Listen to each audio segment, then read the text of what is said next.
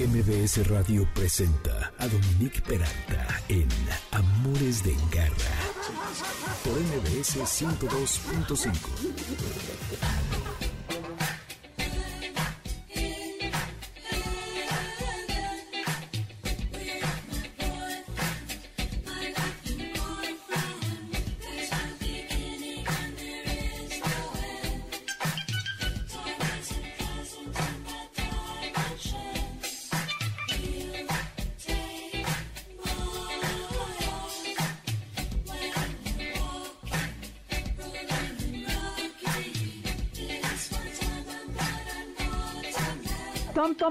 Club, Genius Club.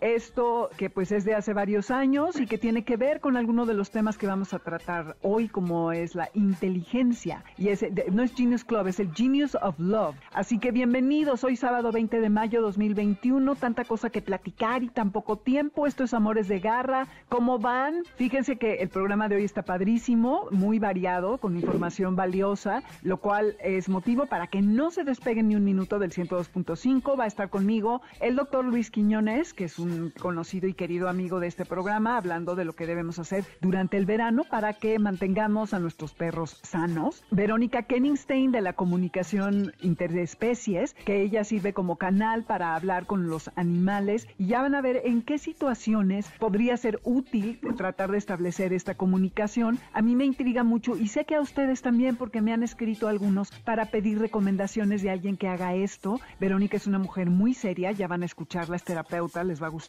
y además, por supuesto, Osvaldo Alfaro de la Federación Canófila Mexicana, un queridísimo amigo de este programa, que nos va a platicar acerca de la raza caniche, mejor conocida como French Poodle, sus cuidados, características y por qué son los perros más inteligentes. Soy Dominique Peralta, bienvenidos a Amores de Garra por el 102.5 FM. La manera en que se pueden comunicar con nosotros ahora es a través de las redes, arroba Dominique Peralta, MBS 102.5 y Amores Garra, y en Facebook e Instagram, Amores de Garra. El podcast lo van a poder descargar terminando el programa y en mbsnoticias.com estamos en vivo ahora. Ahí se queda ya para siempre, bueno, pues cuando menos del tiempo que estemos por aquí. Y en otras plataformas como Himalaya y las que reparten contenido de podcast, lo van a poder escuchar a partir del lunes. Caché de Garra. Les decía que con Osvaldo Alfaro de la Federación Canófila Mexicana vamos a platicar acerca del caniche. Osvaldo, qué gusto darte la bienvenida. ¿Cómo estás? Hola, muchas gracias de verdad por la invitación y de verdad un saludo a todo tu público. Al contrario. volveros a hablar. Oye, sí, ya estaba viendo, creo que fue hace un año que estuviste por aquí. Eso no puede ser otra vez, ¿eh? Tienes que venir más seguido. Exactamente hace un año. Sí, oye, y pues aprovechando y queriendo abusar de todos tus conocimientos, mi querido, te quiero sacar toda la información acerca del caniche o del poodle, como le quieran decir por allá afuera, porque tengo entendido y he leído por todas partes que es el perro más inteligente, aunque hay un debate entre dos razas y tú bien lo sabes, que es el, Border Collie, exacto, y el, el caniche. Entonces, pues bueno, ¿por dónde quieres empezar acerca de esta raza? Vamos a empezar por hablar un poquito de, de la raza antes de entrar a la parte de la inteligencia. Va. Ok, bueno, pues este perro es un perro que es muy aceptado por la gente. A la gente le gusta mucho, hace muchos años que ese perro ha sido muy importante entre la gente, ¿no? Hay un debate que si proviene de Alemania, que si proviene de Francia, que si proviene de Rusia. Entonces hay una controversia en su origen. Lo, la FCI, que es el órgano mundial que estandariza las razas, lo pone como de Francia. Aunque todavía tenemos como la duda de que si es de alemán o es francés. Este perro surge porque es un perro que se dedica a capturar presas en el agua, es un perro de cacería, es un perro que, que recupera presas en el agua. Por eso vamos a hablar ahorita un poquito de su corte de pelo, que son los pompones. Ah, la gente piensa que los pompones es porque se ve bonito el perro, y no es verdad. Los pompones Mm. vienen distribuidos en esa forma, cubriendo el tórax, cubriendo eh, la parte de la, de la cadera, del, del- de esa parte del cuerpo y de las articulaciones, porque el perro se mete en aguas muy frías, porque su origen es europeo. Y a la hora de meterse a, a capturar las presas, el perro podía nadar muy lentamente. Ajá. Entonces le hicieron esos cortes. Ahora son esos cortes que se les hace así de pompones. ¿Pero eso hace que naden más rápido o nada más y los protege del más frío? rápido. Ah, ok. Eso es por el- la parte de- del corte del pelo. Otra corte- cosa importante es que existen cuatro variedades, el grande o gigante, el mediano, el toy y el, el mini toy. Son cuatro variedades de estos, de estos perros, dependiendo la talla. Y otra cosa importante de las características es el color. No pueden venir bicolores, no pueden venir mezclados, son colores sólidos. Blancos, grises, chabacanos, rojos pero no pueden venir combinados. Si vienen combinados ya no son poodles o caniche como les quieran llamar. Ajá, La palabra poodle es de origen inglés. ajá. La palabra caniche es origen, eh, de su origen. Es una palabra francesa que quiere decir pata. Pato. Pato, perro que caza, que, perro Que da caza patos. Eh, ese es su origen, ¿no? Y bueno, como te decía, pues son diferentes tallas. Por ejemplo, los grandes son de 45 hasta 60 centímetros. Los medianos de 35 a 45. Los toys que son de 24 centímetros.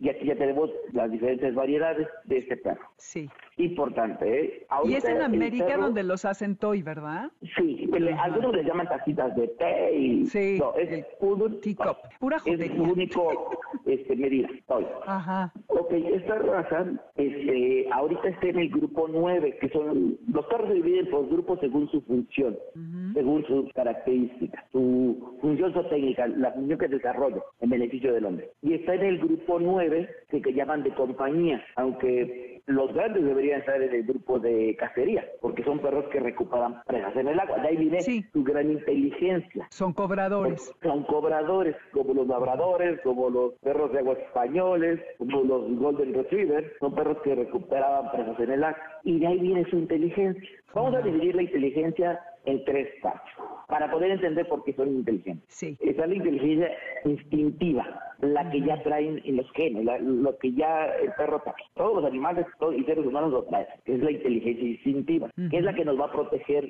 de muchas cosas. Porque por instintivo que somos, no vamos a ir a agarrar una serpiente, porque la vemos y nos da miedo. Claro. Y está la otra inteligencia, la adaptativa, que esa es la inteligencia de adaptarse y de resolver problemas. Vamos a ver, por ejemplo, los perros de la calle. El ejemplo más claro. Decimos que muchos dicen que los perros no son inteligentes, que solamente aprenden, pero no se tienen la capacidad de resolver problemas. Vamos, como llamamos a los perros de la calle. ¿Quiénes son los únicos seres que ocupan los puentes peatonales? Los perros. Los perros de la calle. Porque Sí. los atropellan porque ellos sí saben cruzar por un puente sí. peatonal. Exacto, exacto. Y el humano va y lo atropellan. Y lo atropellan a cada Exacto, en la porque calle. siempre quiere cruzarse por donde están los autos. Los perros no. Los perros "Uh, eh, si me atropellan me muero.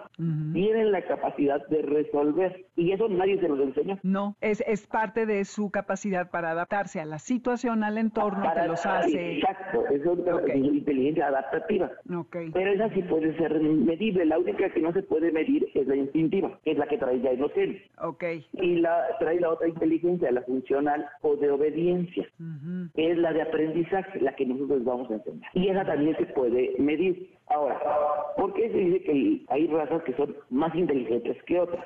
Bueno, es por las veces que le das de repetición eh, a la hora de enseñarle. Por ejemplo, le vas a enseñar a sentarse. Y se supone que, por ejemplo, el poodle, el collie, el pastor alemán, estas razas aprenden antes de cinco repeticiones. Antes de cinco repeticiones, ellos ya lo aprendían. ¿Y a los otros cuánto les toma, Osvaldo? Uy, ah, hay Uy.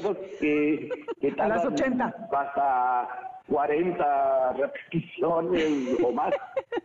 ¿Cómo qué razas? Y, ¿Cuáles? y, y- y esos son razas que les decimos que son necios, como los huskies. Los huskies. Ok, pero es que no es que sean tontos, es que tienen otra No, inteligencia. no, Ningún no perro es tonto, ¿eh? son. Ninguno. Ok. Y, y hay razas, por ejemplo, el Bloodhound, que ocupan mucho en Europa para rastrear gente. Así es. Esos perros yo los catalogaría como perros sensibles.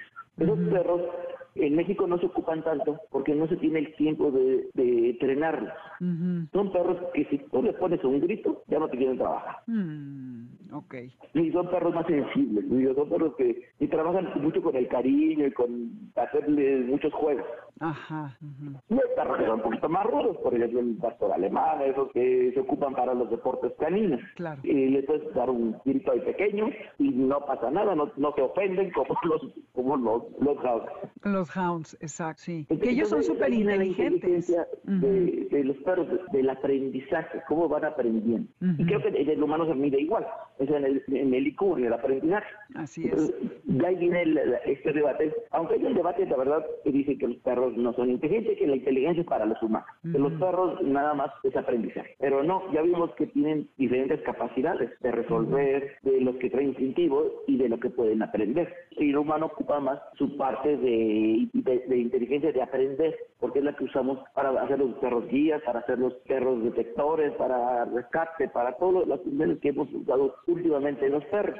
Pero también para las casas. Es más fácil tener un perro que aprenda más rápido que un perro que sea más necio, aunque la gente le gustan mucho los perros necios como los del grupo 5, porque son muy bonitos, como el Alaska Malamud, el, el Husky, pero de ahí viene la inteligencia de estos perros, de su capacidad de aprender. De aprender. Oye, Osvaldo, y ellos también resuelven problemas. También Los poodles, los caniches, Sí, porque aprenden la de sus experiencias pasadas, de sus errores, y entonces con esas experiencias ellos pueden actuar de cierta manera sin repetir cosas que estuvieron equivocadas. Claro, pero fíjate algo importante. Tú dejas un poodle encerrado y él ve, observa mucho qué parte de la puerta manejas para abrir. Entonces Ajá. de repente le dan el manotazo a la manija para poder abrir.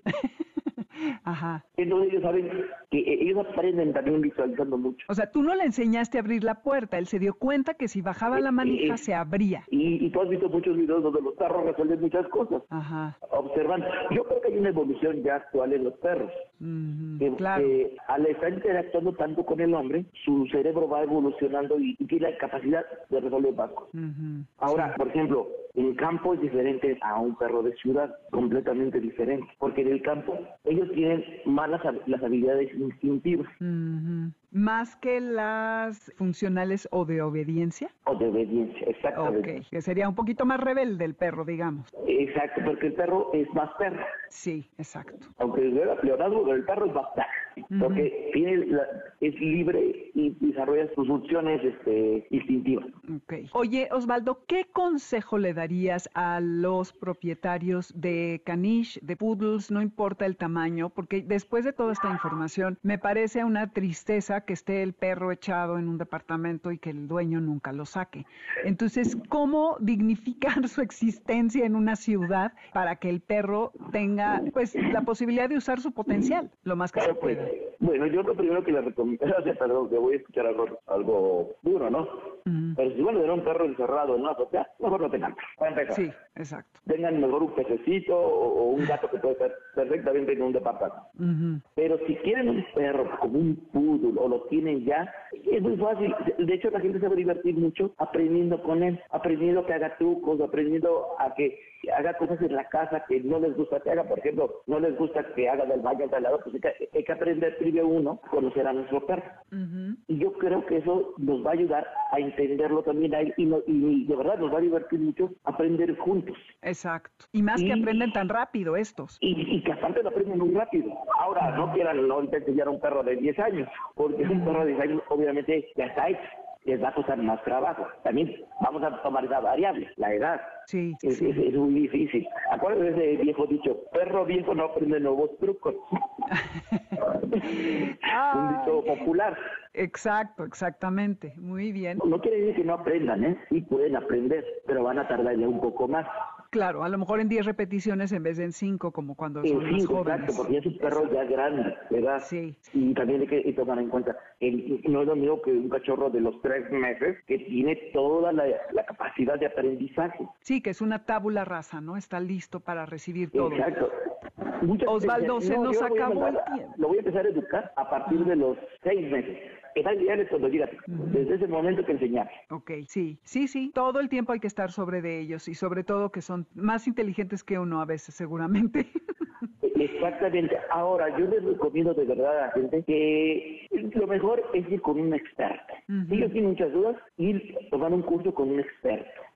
No por internet, porque internet eh, sabemos que hay cosas muy ciertas, pero hay cosas muy falsas. Sí. Entonces, que se vean con un experto, que tomen cursos, que, aprendan. Federación, ahorita, pues, ya tenemos detenido un poco los cursos, espero ya poder echar el mes que entra a andar los cursos porque tuvimos año y medio casi sin nada, pero que se dedique con la gente experta a aprender. Y de verdad es bien bonito cuando la gente aprende y ve que su perro, está aprendiendo de él. La gente se anima mucho ahí. Ay, qué padre, Osvaldo. Oye, se nos terminó el tiempo. Muchísimas gracias. ¿En dónde te pueden buscar si quisieran comunicar contigo? Ok, les voy a dar mi, la página de la federación. Ajá. Es fcm.mx.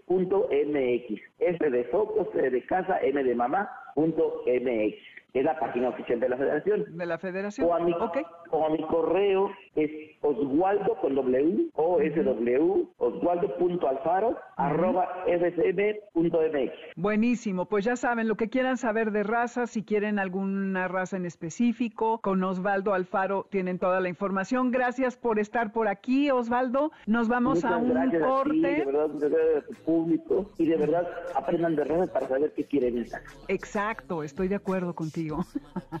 Totalmente.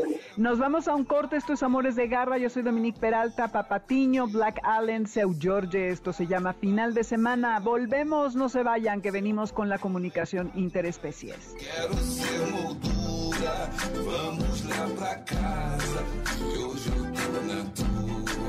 Final de semana, ela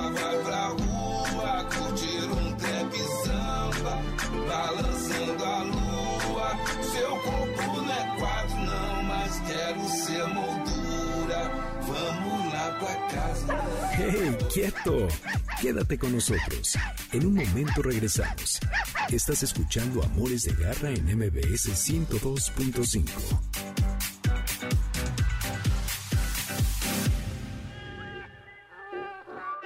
Continuamos en Amores de Garra con Dominique Peralta en MBS 102.5. ¿Sabes dónde está tu gato? Regresamos. MBS 102.5. Ever since I left the city, you got a reputation for yourself now. Everybody knows that I feel left out. Boy, you got me down and got me stressed out. Cause ever since I left the city, you started getting dressed and going out more. Glasses of champagne on the dance floor. Hanging with some dudes I never seen before. You used to call on myself, you Uy, esto que estamos escuchando es del 2015. Ella es, claro, ya la habrán identificado, Erika Badu, con esta canción que se llama Cellular Data, que tiene una historia curiosa, porque en realidad Erika Badu hizo un remake de, ¿se acordarán? El Hotline Bling de Drake, de este artista, e hizo esta versión para su tour manager de cumpleaños como regalo, y luego le gustó tanto, quedó tan bien, que pues honestamente ya la dejó y se convirtió en un track que hoy podemos estar escuchando aquí en Amores de Garra. Ya saben que estamos en las redes, en Dominique Peralt y MBS 1025 y Amores Garra en Twitter y Amores de Garra en Instagram y Facebook, en línea o en la aplicación mbsnoticias.com. Estamos en este momento en vivo. El podcast de este programa estará terminando el programa y el lunes en el resto de las repartidoras de estos contenidos, además de Himalaya en todas estas plataformas. Garra Cultura.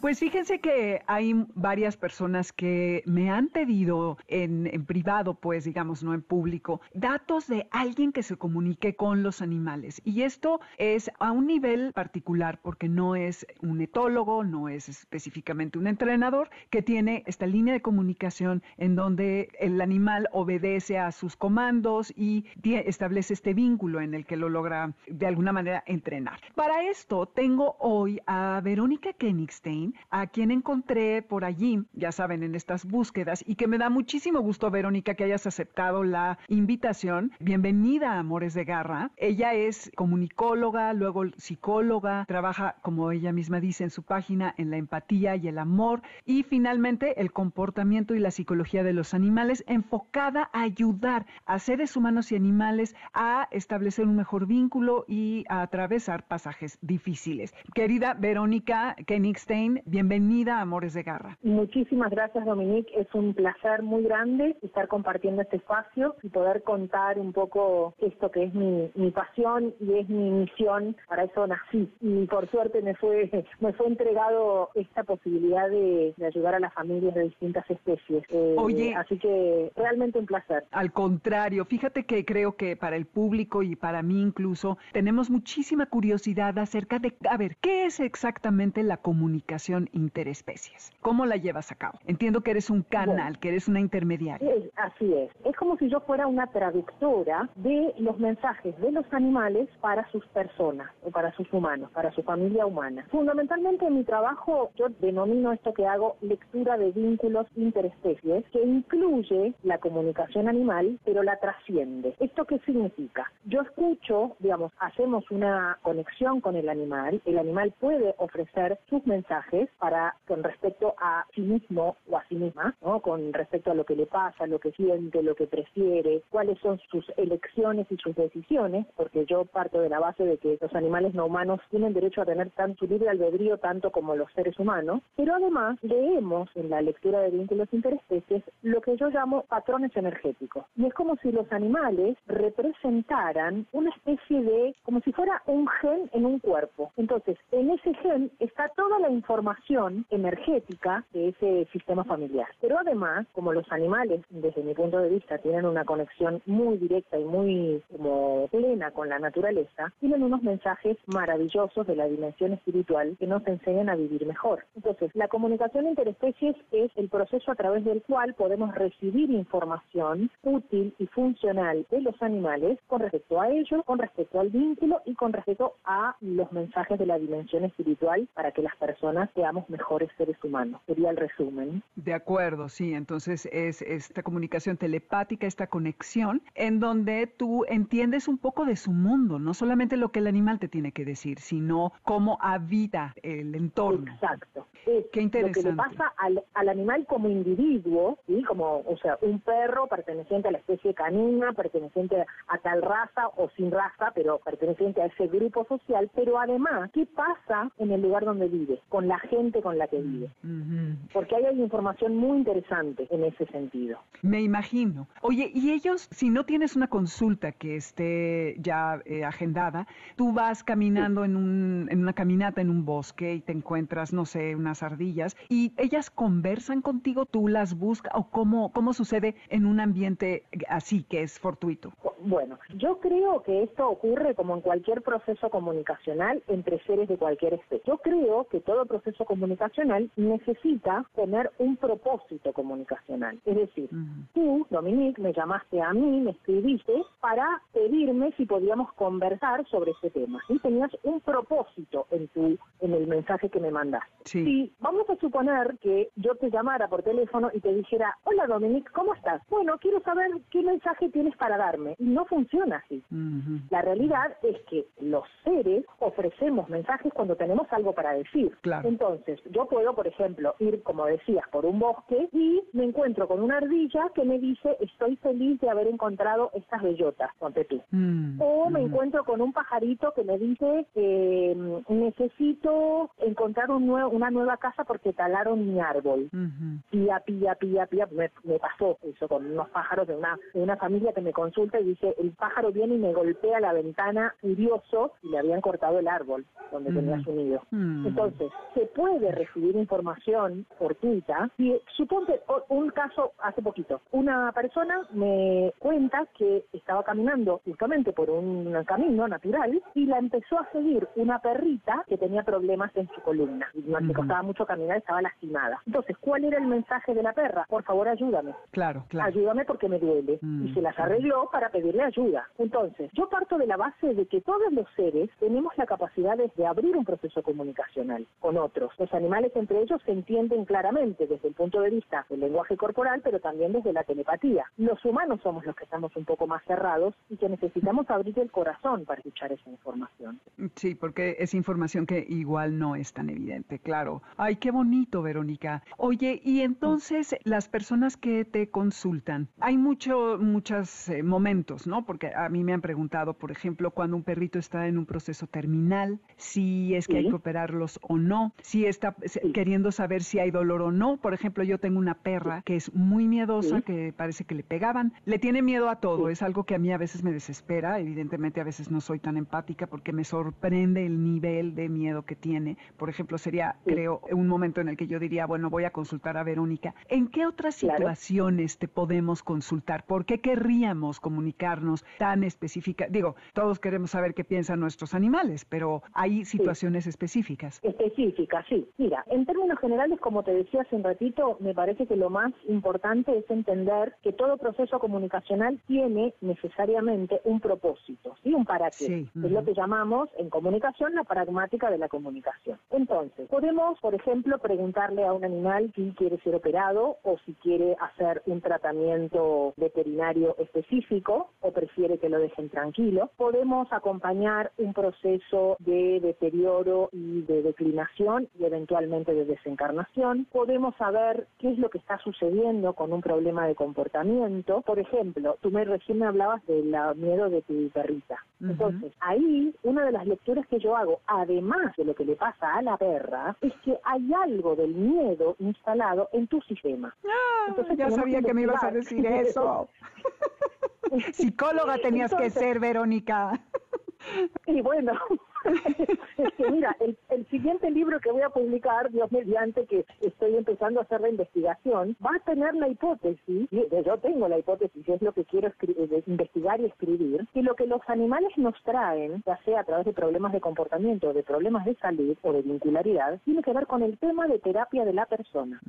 ok. O sea, lo veo todos los días en mi práctica profesional, entonces lo quiero investigar para darle una base científica a esto que estoy proponiendo. Claro. Bueno, después también podemos saber cuál es la misión del animal en nuestra vida, para qué está en nuestra vida y para qué estamos nosotros en la vida del animal. Podemos conocer sus mensajes después de la desencarnación y podemos hacer una conexión con un animal que ya haya trascendido, que ya haya dejado su cuerpo. Podemos acompañarlo en este proceso también y a la persona, digamos, el proceso de acompañamiento es mutuo, es, general, es, al animal y al humano.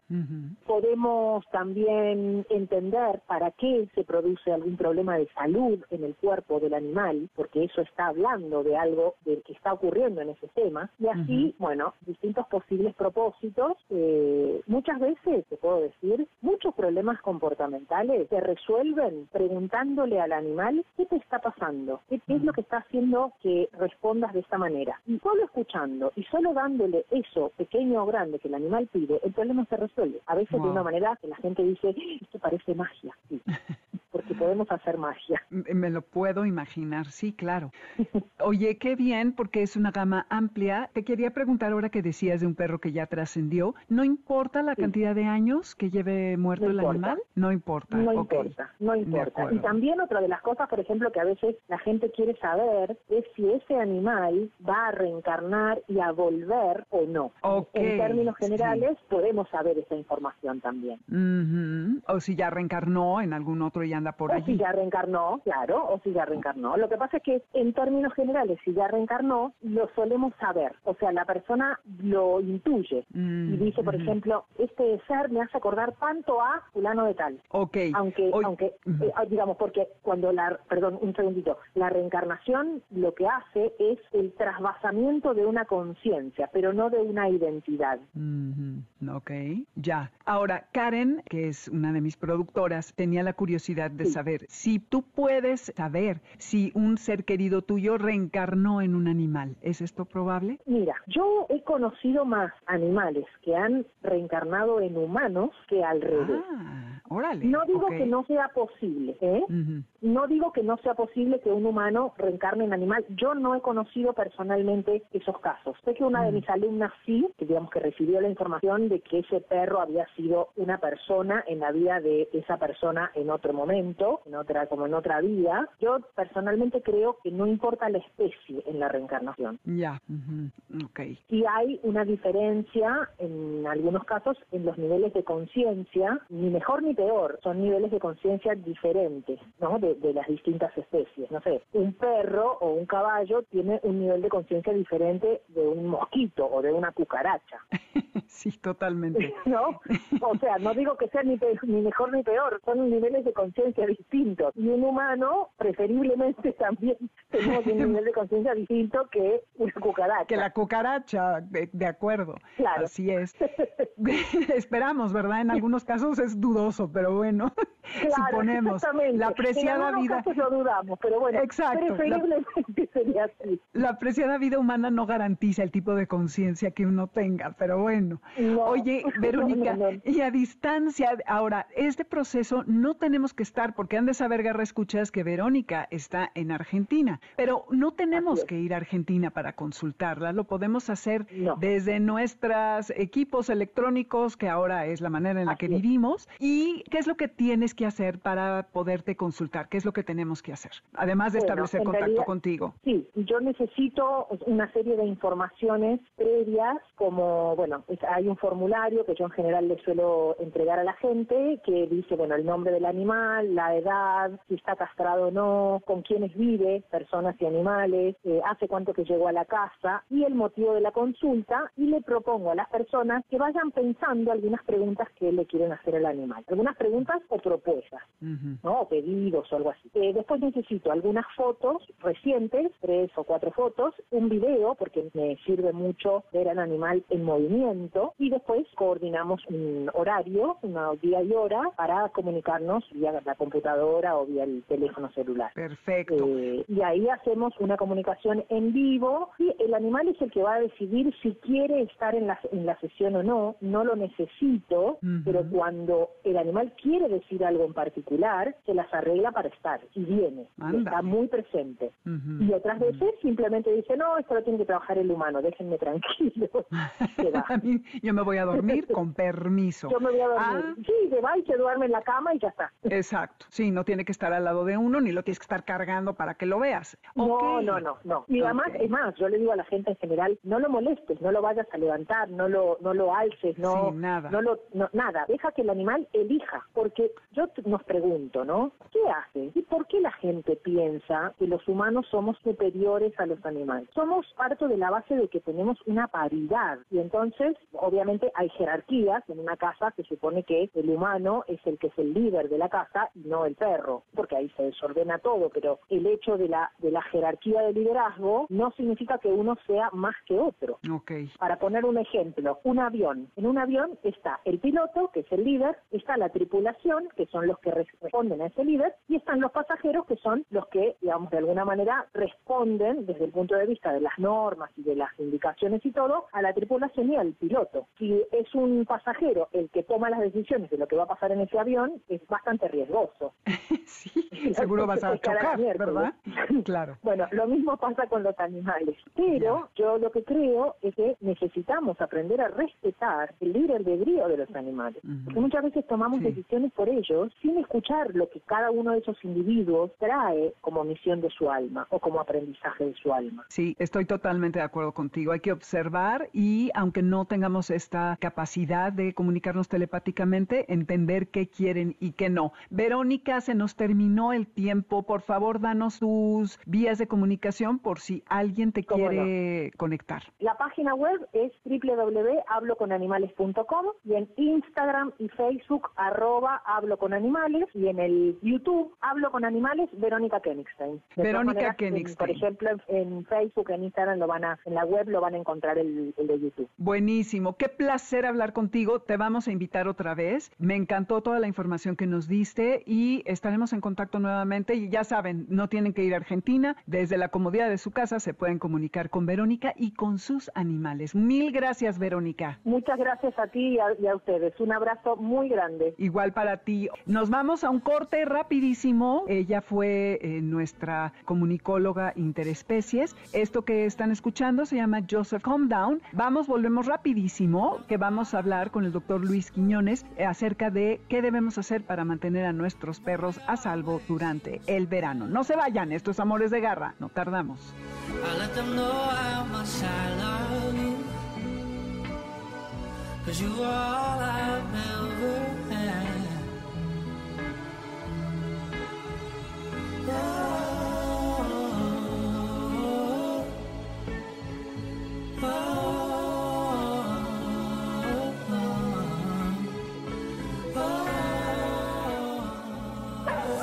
Quieto. Quédate con nosotros. En un momento regresamos. Estás escuchando Amores de Garra en MBS 102.5.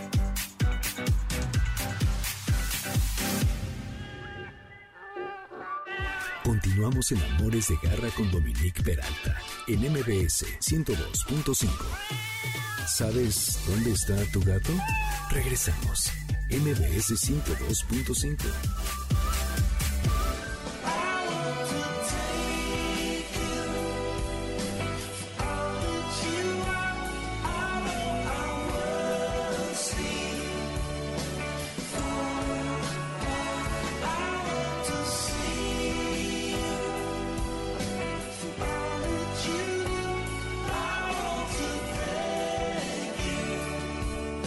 My Morning Jacket, este es un grupo que a muchísima gente le gusta, empezando por mí obviamente. No es una canción muy típica de ellos, pero porque está en un tono más como tranquilito, pero tiene que ver con agradecer, agradecer que los cuidados que le brindamos a nuestros perros, la inteligencia emocional para hacer las cosas que sean benéficas para ellos, porque dependen de nuestras decisiones al momento en que nosotros los llevamos a los distintos lugares a donde van con nosotros. Y ahora van a ver por qué les estoy diciendo esto. Es Amores de Garra Estamos en el 102.5 FM y hay una parte de la canción que me gusta mucho que dice, te quiero tomar por todo lo que eres, sé que nuestros mundos parecen muy lejanos, te quiero ver por todo lo que haces y por eso te quiero dar las gracias. Así que así regresamos a la parte final de Amores de Garra, soy Dominique Peralta, este es el 102.5 FM, ya saben, la lista está en Spotify con la música y en redes Dominique Peralta, MBS 102.5, Amores Garra en Twitter y Amores de Garra en Instagram y Facebook, el podcast terminando el programa y el lunes en el resto de las plataformas, empezando por Himalaya. Ahí pueden encontrar este y todos los demás.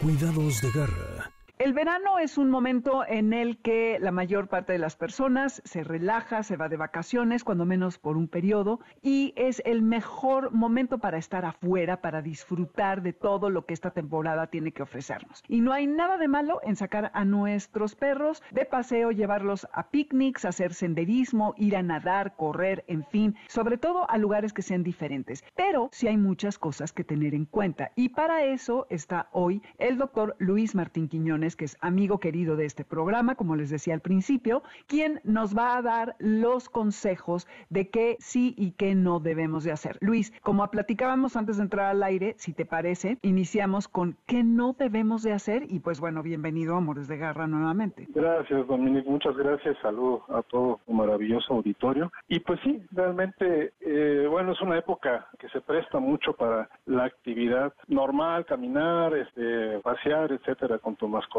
sin embargo, pues sería bueno decir, bueno, realmente o cuestionarse, tenemos que salir, tenemos que llevar a, nuestra mascota, a nuestro perro, a nuestro gato, a caminar, al senderismo, a la playa. Primero, porque muchas veces se convierte en un sufrimiento para la mascota y un sufrimiento también para el dueño. Entonces, no nos vamos a pensar en el viaje en el carro, en el viaje en el avión, luego llegando a la playa, máximo cuando no se toman las precauciones, sino que se toma toda la prevención. Pero primero reflexionar, realmente es necesario que vaya conmigo, le voy a causar un gran gusto a, mi perro, pues no, entonces bueno, pues no lo llevo, ¿no? Y busco las siguientes opciones que son las pensiones o lo dejo con un familiar, etcétera, ¿no? Ok, tú recomiendas no llevarlos en coche en viajes largos, menos llevarlos en avión, porque puede ser muy estresante y a lo mejor el tiempo es, corto, ¿no? Exactamente, tampoco desalentar, porque pues, puede ser muy divertido y una experiencia muy, muy buena, pero realmente sí, sopesar todos lo, los pros y contras para que no tengamos una sorpresa, no más que nada sería como la conclusión, ¿no? Ok. Bueno, sí tenemos que pensar en precisamente animales, animales viejos, grupos susceptibles, ¿no? Enfermedades cardíacas, respiratorias, insuficiencia renal, animales obesos, que se van a someter a una caminata a la cual no están acostumbrados y de repente caminan y empiezan a, aparecer la, la artrosis degenerativa que desconocíamos y que ahí está presente, ¿no? Entonces, si ya tenemos alguna enfermedad detectada, pues todavía tomar más precaución, sobre todo pensando en el calor, ¿no? Y un tema como te decía, bueno, que es, es el más importante de todos, es el choque calórico. Porque podemos pensar en las garrapatas, en las pulgas que se nos van a subir, porque vamos a un lugar caluroso y que pueden tener mayor eh, cantidad de estos bichos, los vamos a tener y eso lo resolvemos muy fácil. Ponemos un medicamento tópico que le dura 30 días o una tableta que le dura 3 meses y ya evitamos las eh, molestas garrapatas y las pulgas. Esto como medida preventiva, Luis, sería antes de salir, ¿no? Eso es antes de Lo tenemos salir. que hacer con qué frecuencia. En realidad eso sería como una, una vacuna, pensar una vacuna que es cada año, el antipulgas debería ser cada mes estrictamente o cada tres meses en el caso de las tabletas. ¿Por qué? Porque la pulga es intangible, o sea, pasa, probablemente a lo mejor no le causó ni comezón, pero si pica, puede transmitir parásitos o el, el perro se la consume o el gato y transmite parásitos que son también transmisibles al hombre. Casos hay de que se documentan parásitos que se transmitieron de- del animal eh, vía pulga. ¿no? Uf, Entonces, eh, eso va a evitar que lleguen y que estén con una comezón y acaben con una dermatitis tremenda, ¿no? En, en la playa o en el bosque o a donde los llevemos. De Entonces acuerdo. son unas medidas que se podemos este, tenerlas muy muy simples, no muy fácil, pero sí pensar en todo en todos estos pacientes que digo que pueden ser susceptibles, Eh, las enfermedades cardíacas por igual también. Eh, también si vamos a la playa, evitar el gusano del corazón que ya hemos platicado en otras ocasiones, Sí. que hay un, un mosquito que lo transmite y que también pueden, es- si les toca la de malas, la posibilidad de que lo, lo transmita, que sean picados, entonces vamos a tener también problemas es- posteriores, ¿no? Y también los mismos productos que aplicamos tópicos pueden llegar a ser repelentes en algunos casos para moscos y moscas, ¿no? Que fastidian mucho. Pues todo eso, pues hay que acudir con el veterinario antes del viaje, unos 10 días antes, y preguntarle, a ver, ¿qué tengo que hacer con mi paciente? ¿Qué tengo que hacer con mi mascota? ¿Qué edad tiene? Pues, los pacientes jóvenes, pues generalmente pues van a sufrir menos. Entonces, valorar todo eso, ¿no? Para que las cosas salgan bien, ¿no? Ujú. Y platicarles del choque calórico, que es una entidad clínica, de verdad eh, es fatal, es tremenda.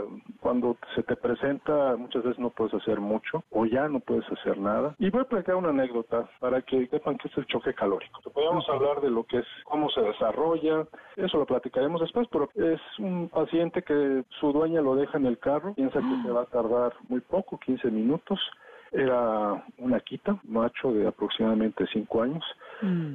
Y bueno, se encuentra, me encuentra a mí este, disponible y, y recibimos al paciente. Ya traía hemorragias que les llamamos petequias equimos, que son pequeñas eh, manchitas rojas donde se está desarrollando una hemorragia que se, se manifiesta en la encía, en las orejas. Detectamos que choque calórico, lo tratamos de enfriar. Tienes que remojarlo con agua no muy fría. Puedes meter una solución eh, a la avena, una solución Harman, una solución salina, en fin. Tratar de enfriarlo. Desgraciadamente, pues ya estaba muy avanzado, ya en un estado de shock. ¿Qué pasa con esas pequeñas hemorragias?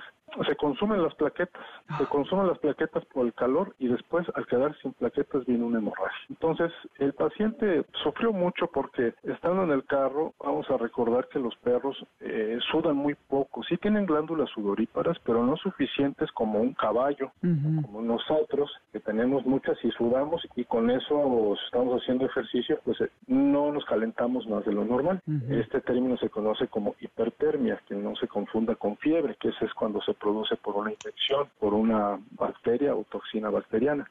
Entonces, ¿qué pasó con el paciente? Pues ya iba en un estado ya de, eh, primero de consumo de plaquetas y después prácticamente se queda sin poder coagular y se muere de una, una hemorragia masiva en todo el cuerpo o simplemente el calor pues lo, lo evita que haya el intercambio a través del pulmón, que es por la única forma donde o por donde pueden ellos, eh, digamos, enfriarse. Entonces, como hay un calor exce- excesivo, pues si no hay una ventana abierta, prácticamente se ahogan en ese en esa Ah. temperatura, ¿no? Es una eh, muerte mu- con mucha desesperación, una fatalidad, ¿no? Realmente que le pase eso a un paciente ha pasado en niños también, por cierto, en las personas Claro. también les pasa. Claro. Entonces, Oye, eso- ¿y no le dejó abierta la ventana a esta persona? Le dejó abierta la ventana, pero el calor fue tan excesivo, la hora de 2 a 4 aproximadamente, seguramente dejó cuánto no tiempo? percibió la, la, la cuestión del tiempo, pensó que era poco y cuando llegó, pues fue muy tarde y falleció, ¿no? No, qué, qué horror. Es, un, es de verdad muy, muy, muy desagradable, ¿no? Y pues hay que evitar eso. ¿Y cómo evitarlo? Bueno, pues para empezar, el viaje en el carro. Si voy a viajar en carro, y muchos de los, perritos seguramente van a viajar en carro en este verano,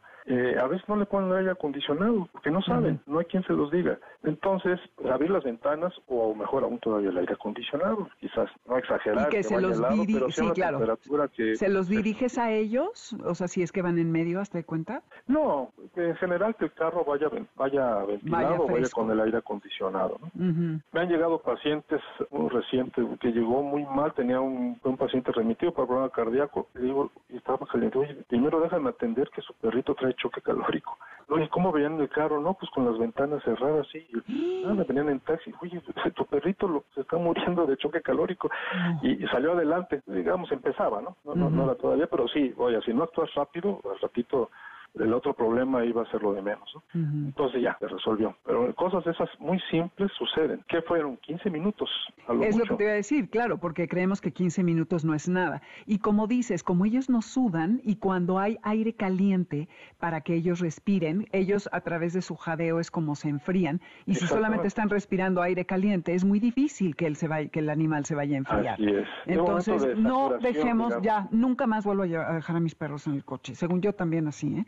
Pero no, nunca los dejó y les dejó todo abierto. ¡Qué horror, qué horror! Está de terror, Luis. qué, qué, bueno que nos cardiópata, a mí me pasó con una perrita que tuvo una chihuahuita, que la, llevé en el, carro y pues traía problemas con el aire acondicionado, abrí ventanas, había mucho tráfico, se me empezó a calentar el carro y fue cosa de cinco minutos y tuve que parar el carro, bajar por agua y enfriarla, enfriarla toda por completo. ¿Y la enfrías, le echas el agua encima? Encima. Encima. Ok, la bañas con el agua. De acuerdo. Eh, no agua muy fría porque puede producir un efecto paradójico, pero sí agua por lo menos normal, normalmente fría, ¿no? Como el tiempo, digamos, como sale de la llave o una botella de agua que esté en un lugar fresco, sí, y ya, salió adelante. Entonces es otra experiencia que pues también se las comparto y que pues puede suceder en cualquier, en cualquier momento. Sí, creemos que, y fíjate, y esto es porque esta perrita tenía un problema cardíaco. Problema cardíaco, claramente. Entonces empieza una taquicardia compensatoria, empieza la insuficiencia cardíaca actual, puede venir un edema pulmonar grave en ese momento porque el corazón sufre de por sí ya con, cada latido ya tiene una entidad ya reconocida y además le sumas el calor, entonces empieza la taquicardia, la hipernea, es decir, la, respiración acelerada y no puede llegar ese oxígeno a donde debe llegar, está más eh, preocupado el organismo por ventilarse, por enfriarse, entonces todo se complica. Claro. Oye, otra cosa que creo que también es muy importante en este tiempo y lo veo muchísimo en la calle es la hora en que estás en el concreto, en el asfalto con tus animales, porque sus cojinetes a pleno sol están con las patitas expuestas a un calor que si nosotros estuviéramos descalzos sobre la banqueta o el arroyo vehicular, nos morimos del, calor. Entonces, este asfalto... otra, otra, imprudencia, sí. Evitar las horas pico de calor, tanto para evitar lesiones en, los cojinetes y el choque calórico. Y bueno, yo estoy muy cerca aquí de, Reforma, entonces eh, con los paseos ciclistas me llegó a ver pacientes que venían quemados con los cojinetes. Exacto. lo que tú, lo que tú estás diciendo.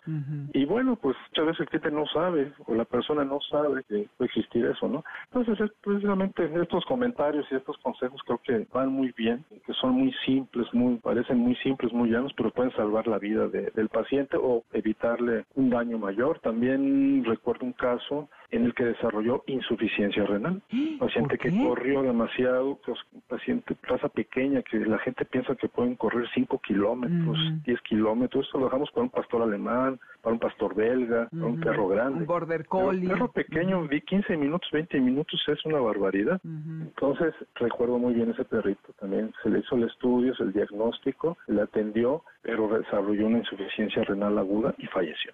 Había corrido muchísimo, que en la historia clínica rescatamos que él no lo hacía normalmente y en horas de calor precisamente. No fue choque calórico, pero sí se sumaron las dos. Se deshidratan, el riñón deja de funcionar, ya era un animal muy, muy joven. Afortunadamente hicimos el estudio y pudimos detectar que tenía un daño renal. Todas esas cosas que, bueno, afortunadamente no las vemos tan seguido, pero que si juntamos todos los casos a nivel nacional o a nivel mundial, pues van a ser muchos. No, pues no qué queremos horror. que nuestras mascotas tengan ese problema. Así es, Garra. Escuchas, tomen nota de todo lo que está diciendo Luis, lo vamos a poner ahora en las redes. ¿Dónde te pueden contactar si te quieren consultar Luis Martín Quiñones? Con mucho gusto. Aquí es Veterinaria Perriguau, y es Ujú. Melchoro Campo 306, esquina Río Guadalquivir, aquí en la colonia Cuauhtémoc. Y pues les doy mi celular 55 31 88 48 08. Padrísimo, siempre un placer hablar contigo, muy ilustrativo, gracias Luis, cuídate.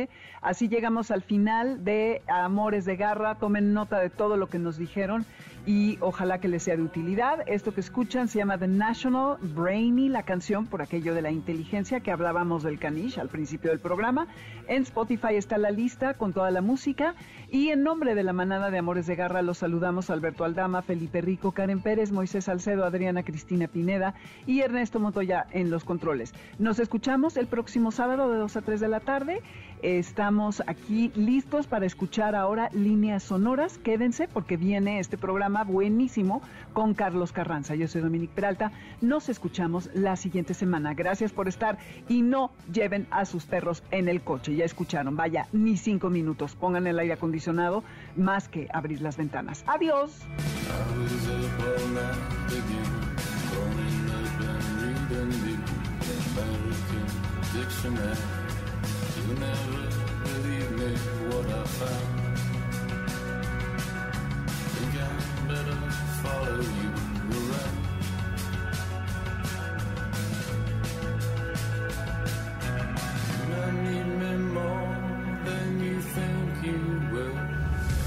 MBS Radio presentó Amores de Garra con Dominique Peralta. Te esperamos el siguiente sábado a las 2 de la tarde por MBS 102.5. No importa si nunca has escuchado un podcast o si eres un podcaster profesional. Únete a la comunidad Himalaya. Radio en vivo. Radio en vivo. Contenidos originales y experiencias diseñadas solo para ti. Solo para ti. Himalaya. Descarga gratis la app.